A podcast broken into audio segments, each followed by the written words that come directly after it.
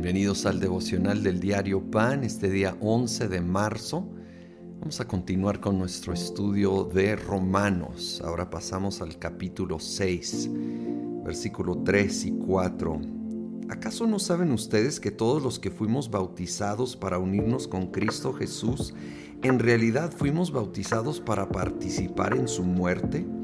Por tanto, mediante el bautismo fuimos sepultados con Él en su muerte, a fin de que, así como Cristo resucitó por el poder del Padre, también nosotros llevemos una vida nueva. Saben, cuando nosotros nos entregamos a Jesucristo y luego sellamos esa decisión con el bautismo en agua, esto representa que nos identificamos en la muerte y resurrección de Jesucristo. Aquí dice que nos, nos levantamos a una vida nueva. Ahora, esto es por fe y debemos recordar que es por fe y para fe. El justo por la fe vivirá, como vimos desde el capítulo 1. Por fe reconocemos que nuestra antigua manera de ser, nuestra antigua naturaleza, está conectada, identificada a la muerte de Jesús. Muero al yo, a mi ego, a mis gustos, opiniones, preferencias.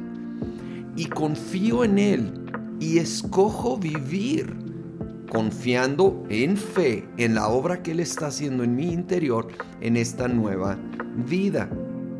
De hecho, el versículo 11 dice, de la misma manera también ustedes considérense muertos al pecado pero vivos para Dios en Cristo Jesús. Por lo tanto, no permitan ustedes que el pecado reine en su cuerpo mortal, ni obedezcan a sus malos deseos. No ofrezcan los miembros de su cuerpo al pecado como instrumentos de injusticia. Al contrario, ofrézcanse más bien a Dios como quienes han vuelto de la muerte a la vida, presentando los miembros de su cuerpo como instrumentos de justicia.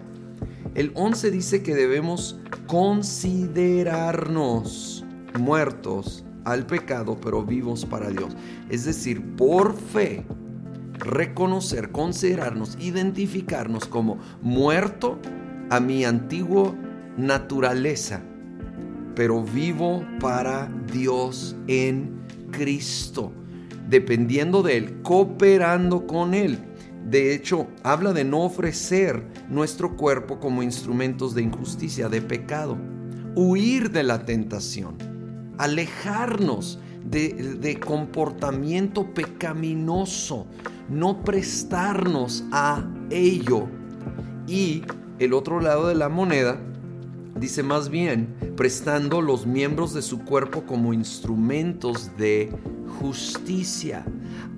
Quiere decir, por un lado me alejo de la tentación, de lo que sé que no honra a Dios, pero me activo en lo que sí honra a Dios. Los dos lados son bien importantes, ¿sí? Algunos sí logran alejarse, sí logran huir, pero al no activarse en servir al Señor, caen en una pasividad que muchas veces los va llevando a luego cosas que no honran a Dios. Necesitamos ofrecernos activamente a servir al Señor, estar activos en nuestras casas, en nuestras congregaciones, a la medida que se puede, estar sirviendo al Señor. Dios lo va a usar como parte del proceso de irnos santificando haciendo más y más como Cristo Jesús.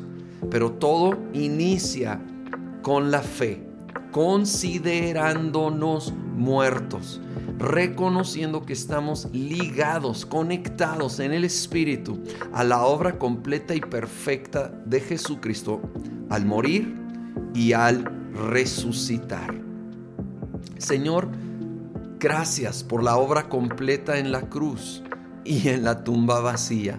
Y nosotros nos identificamos con esa obra completa y perfecta. Nos consideramos muertos al, a mi ego, a mi manera, a mi antigua naturaleza, pero vivo en ti para vivir una vida nueva, una vida que te honra. Ayúdanos, Espíritu Santo, a impulsarnos, a activarnos, a estar caminando en esa vida y honrarte más y más cada día en el nombre de Cristo Jesús. Amén.